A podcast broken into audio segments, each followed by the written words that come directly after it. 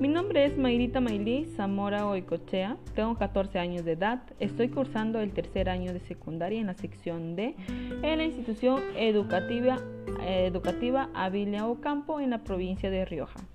Quiero compartir en esta oportunidad con ustedes algo súper importante. Durante el año 2020 nuestras vidas cambió drásticamente ya que el año, en ese año apareció un virus microscópico en el mundo, la cual ha sido mortal, nos ha afectado a todos en muchos ámbitos. El mundo está luchando con un virus invisible, la cual ataca a las personas y muchos de nosotros hemos perdido a nuestros seres queridos, ya sea abuelos, padres, primos, primas, tíos, tías, incluso hermanos. Entonces, este virus ha cambiado al mundo y ha afectado en lo personal, en lo económico, en lo social, en lo ético y sobre todo en la salud.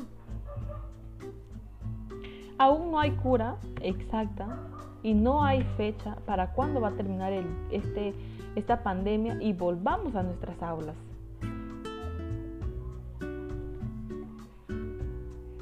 Entonces, hay una pregunta la cual voy a responder en este momento y dices y dice, ¿sabes cómo lo hicimos en mi ciudad para prevenir esto?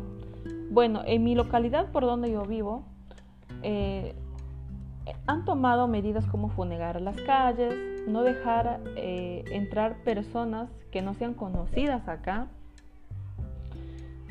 Han dado protocolos de seguridad como el el distanciamiento social, el no aglomerarse cuando vamos a las tiendas, a las bodegas o a comprar algo. Pero la gente a veces es muy inconsciente y se aglomera. Por eso dice de que la ignorancia del ser humano puede destruir el mundo. Entonces la persona es ignorante por naturaleza y la mayoría en un 60% no cumple, no cumple las medidas ni que ni que ni que ha ha expuesto el, gobierno. Entonces,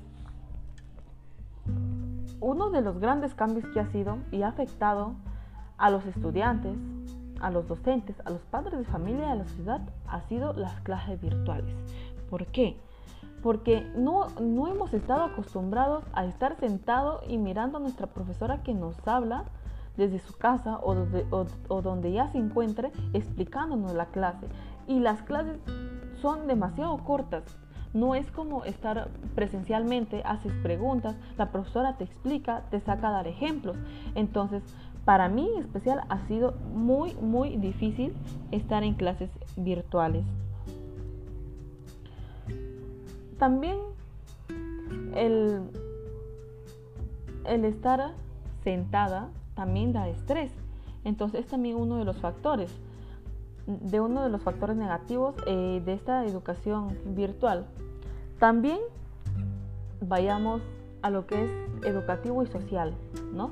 Hay muchos, muchos, muchos alumnos, muchos padres de familia que no tienen eh, los medios necesarios para comprar o adquirir una laptop, un celular o tener una buena conexión a internet. Si nosotros, por ejemplo, vamos a esos niños de la sierra, caminan 3 a 4 horas para poder llegar a, un lugar donde haya, donde hay internet.